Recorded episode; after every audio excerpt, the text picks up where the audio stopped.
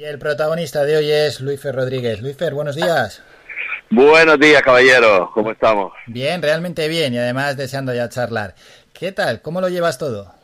Con mucha calma, con los pies en el suelo y la cabeza en las nubes, como siempre, pero bien, bien, muy contento, muy, muy feliz y muy agradecido. Yo creo que es un buen momento para, para mí y lo estoy disfrutando como tal también cuando llegan las cosas a cierta edad. El, el aplomo es distinto de, al recibir las cosas. Sí, verdad, porque además se tiene esa perspectiva del pasado y, y se saborea de una manera diferente. Exacto, eh, con más calma y con más madurez. La verdad que hay veces que las cosas llegan cuando tienen que llegar como, y súper contento por ese lado. Y además te pillamos en un momento de tu carrera realmente bueno, ¿no? Porque ya estás embarcado en unas cuantas asuntos. Sí, este año ha sido, bueno, desde hace dos años, desde que Hierro entró en mi vida, la verdad que la cosa me, me, me va caminando, se están se me está reconociendo más, también se me, tengo más visibilidad y eso siempre pues es favorable a, no solo el trabajo que estamos haciendo ahora, sino al, al trabajo que se ha venido realizando hasta ahora que no se ha visto y entonces todo eso ayuda, ayuda muchísimo a, a, seguir adelante, ¿no? Da, ánimo y, ganas de, seguir peleando en esta, en esta larga construcción camino como decían los niños. Bueno, es inevitable hablar sobre la serie, serie Hierro, que acaba de comentar Luis Fer en Movistar Plus, un exitazo brutal, dos temporadas ya. Antes de, no, antes de nada, enhorabuena por el éxito eh, que habéis tenido. Muchísimas gracias, estamos muy contentos. Además, esta segunda temporada era, era un poco un reto, porque cuando haces la primera, que se hizo de una manera, digamos, se hizo con, con el, todo el amor posible y de hacer las cosas bien, pero no, no pensando en que fuera o no un éxito, que eso nunca lo sabes y el éxito tan impresionante que tuvo la primera temporada, al hacer la segunda siempre tiene un poco el resquemor de a ver si ahora va a haber comparativas o si no llegamos a lo que teníamos. Ya lo haces desde un punto de vista como más condicionado. Y bueno, yo creo que el éxito de todo es el equipo que se formó en la primera temporada y la, y la digamos, la, la especificidad de, del hierro a la hora de rodar, ¿no? que es un, era un rodaje donde mucha gente iba a estar meses ahí en la isla sin poder salir. Todo el mundo puso como lo mejor de sí mismo para, para que todo fuera muy bien y eso originó que las relaciones entre todo el equipo se, se, se intensificaran y se creara una verdadera familia y verdadera amistad. ¿no? No, no, no es normal que en un trabajo uno consiga amigos, a veces pasa, pero en Hierro indudablemente ha pasado no solo con una persona, sino con muchas, cada uno o sea, se ha llevado su, su ramillete de amigos y eso siempre es positivo para la vida en general. Qué bueno, porque eso además luego se ve reflejado en el trabajo. Cuando te propusieron el trabajo de, bueno, de interpretar a Bernardo, ¿esperabas un éxito así de esta serie?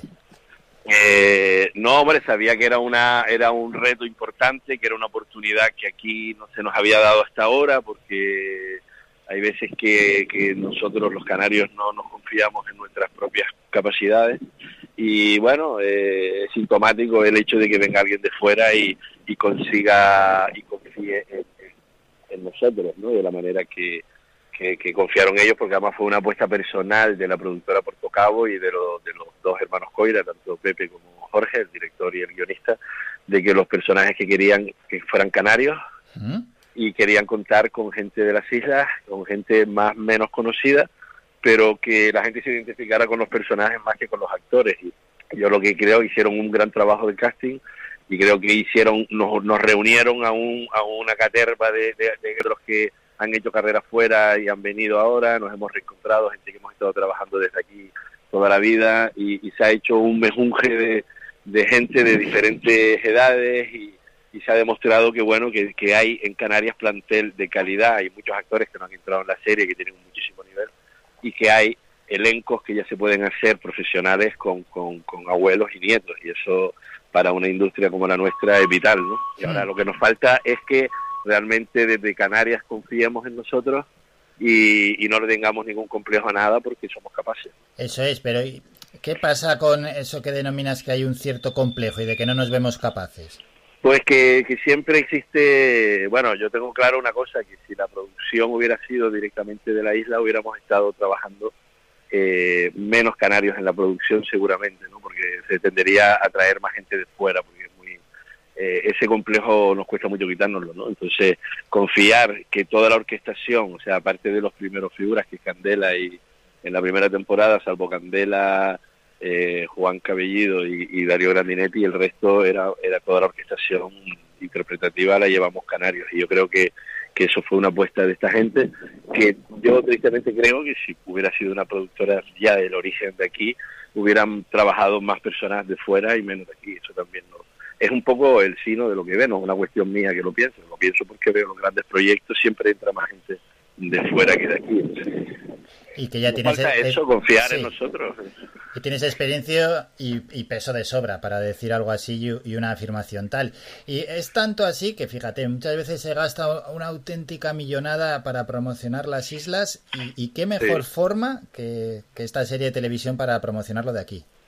Exactamente, o sea, yo creo que no hay mejor campaña publicitaria para, para las islas en general y el hierro en particular que una serie que pasa ahí, ¿no? Yo creo que lo que tenemos que llegar ya a la conclusión de que en Canarias eh, el acento es importante que lo, lo defendamos y que lo pongamos en su lugar y para eso tenemos que hacer cosas desde aquí que sean exportables. Yo creo que ese es el reto y la asignatura pendiente.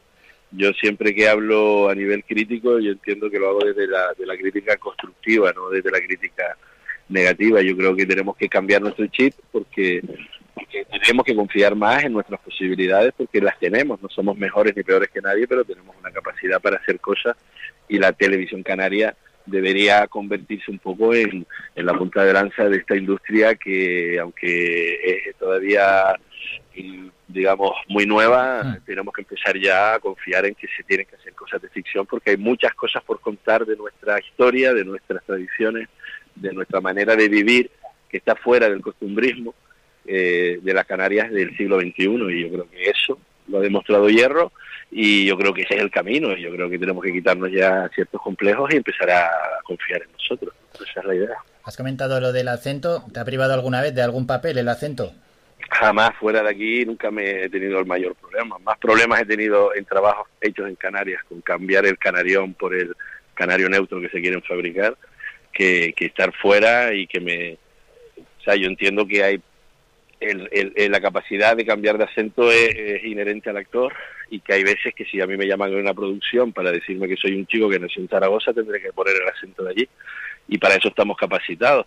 Pero también yo he hecho en falta que en las series de este país existan canarios, no actores canarios, sino personajes canarios en la serie. O sea, hay series de hospitales, de periodistas, de no sé qué, que no hay ningún canario nunca.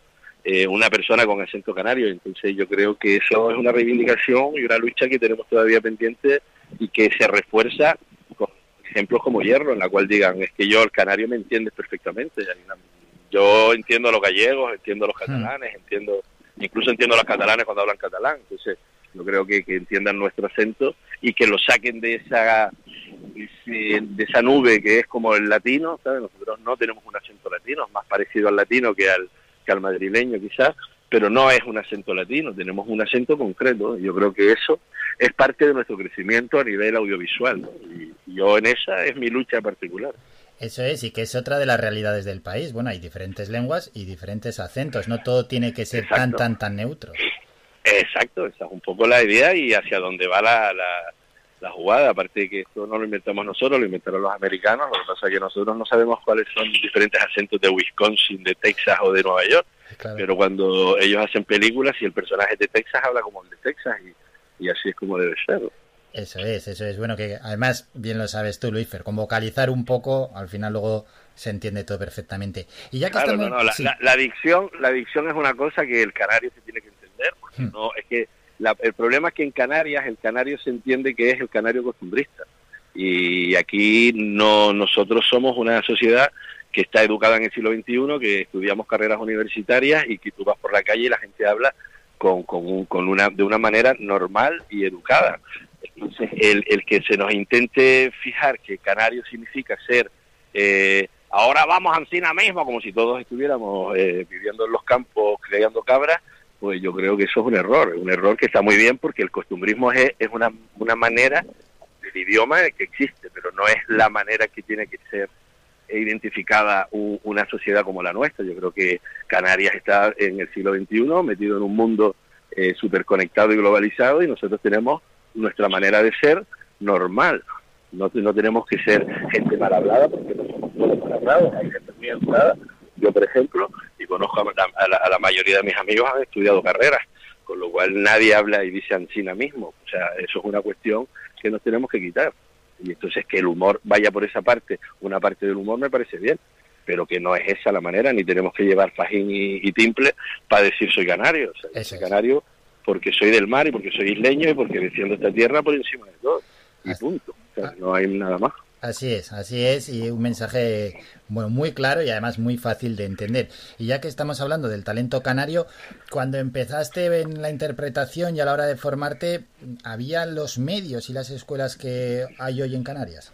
No, no, no, para nada. Eh, yo cuando empecé hace 23 años o 24 años o 25 que empecé, que tenía, yo tengo 53, pues yo desde los 20 por ahí estoy metido en esto en esa época tú tenías que buscarte la vida, ser autodidacta, buscar cursos con gente específica y eso es lo que se tenía que hacer o irte fuera, ¿no? Lo que pasa es que en mi generación se unieron una serie de condiciones aquí en la isla, en Las Palmas, en la ciudad de Las Palmas, como el Centro Insular de Cultura, que aunó a todos los a todos los que somos, digamos que inquietos o que tenemos instituciones artísticas y, y de ahí surgió la posibilidad de decir, yo quiero ser actor y vivir en esta tierra, no tengo que irme para, para poder ejercer esta profesión.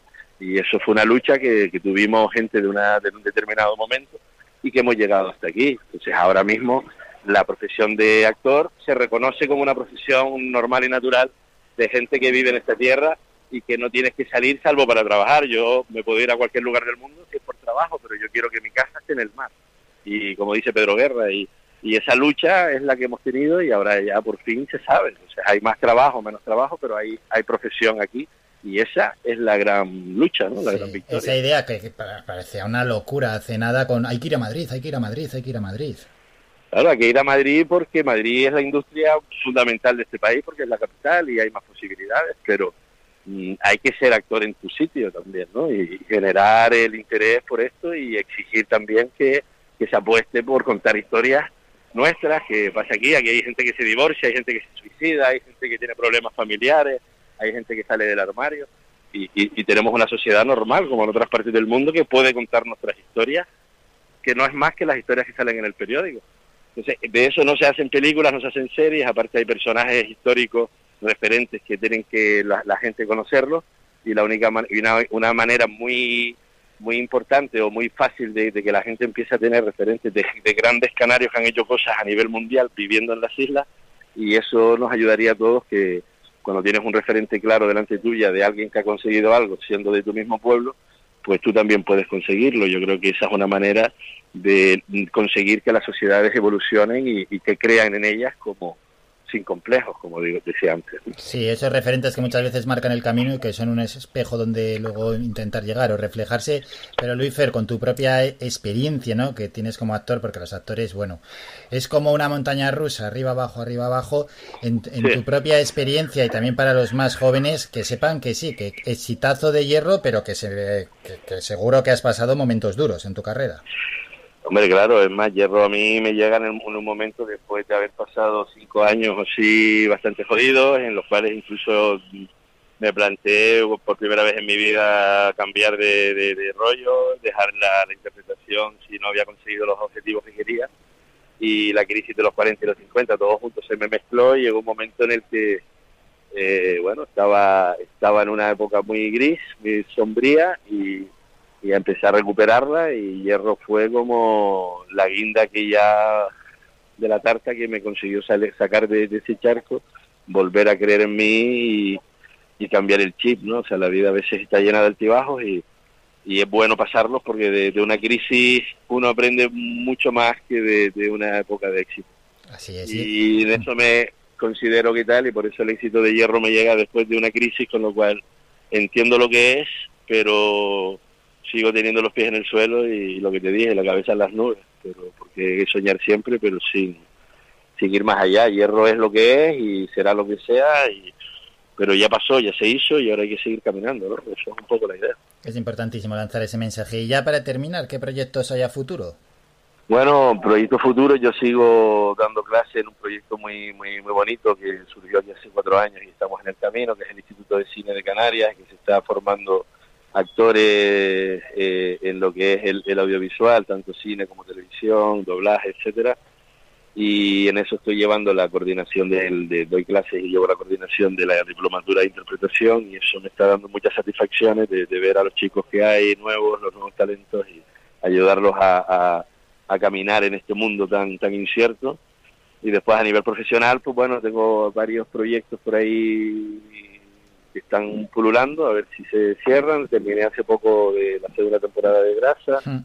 Salacadula es un proyecto que, ha renacido y que tenemos para Navidad. Y, bueno, hay proyectos ahí importantes en, el horizonte que si se consolidan, pues pueden pasar cosas importantes tanto para mí como para yo creo que, para, para, para, la misma profesión, porque son nuevas vías de, de, conseguir... De, eh, contar historias y, llegar a otro formato del teatro, aparte del teatro. O sea que estamos en una época bien, yo radiante dentro de toda esta pandemia, toda este, esta época tan negra. Yo realmente mm, solo puedo agradecerle a la vida que, en este momento tan, tan incierto tenga la seguridad de, vivir tranquilo y sobre todo tener proyectos en, en el camino que me hacen muchísima ilusión. Nos alegramos por ello y que esos proyectos además tengan un gran futuro. Luifer, gracias por estos minutos. Un saludo y encantados de charlar contigo. Nada, muchísimas gracias a, ti y a, toda, a todo el universo Faikán y que espero que sigamos siendo felices, creciendo juntos y que Canarias llegue un día a ser lo que nos merecemos.